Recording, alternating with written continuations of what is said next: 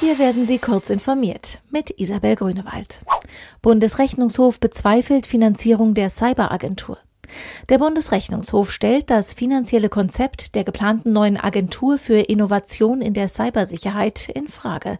Das geht aus einem Bericht des Rechnungshofs hervor, den das Portal netzpolitik.org jetzt veröffentlicht hat.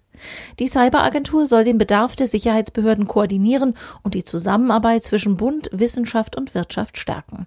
Laut dem Bericht haben das Innen- und Verteidigungsministerium in der Wirtschaftlichkeitsuntersuchung Annahmen zur Finanzierung und zum Personal der Cyberagentur getroffen, die in wesentlichen Punkten nicht mehr haltbar sind. Millionenbetrug über Trading-Plattformen. Eine kriminelle Gruppe soll im Internet mit betrügerischen Geldanlageplattformen Millionen erbeutet haben. Unter den Betroffenen seien auch tausende Deutsche, berichten der Norddeutsche Rundfunk und der Saarländische Rundfunk auf Grundlage einer gemeinsamen Recherche.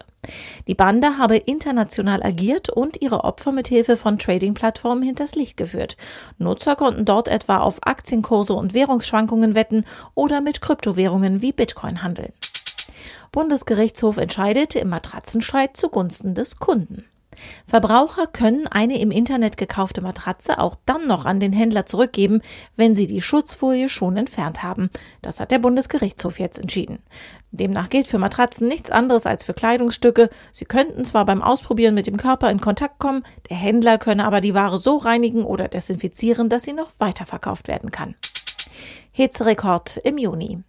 Der vergangene Monat war der heißeste Juni in Europa und auch weltweit, der je seit Beginn der Aufzeichnungen gemessen wurde. Das berichtet der Copernicus Klimawandeldienst der EU. Die Durchschnittstemperaturen lagen in Europa im Schnitt um rund zwei Grad über dem definierten Normalbereich. Die weltweite Durchschnittstemperatur lag um etwa 0,1 Grad höher als im bisherigen Rekordhaltemonat, dem Juni 2016. Diese und alle weiteren aktuellen Nachrichten finden Sie ausführlich auf heise.de.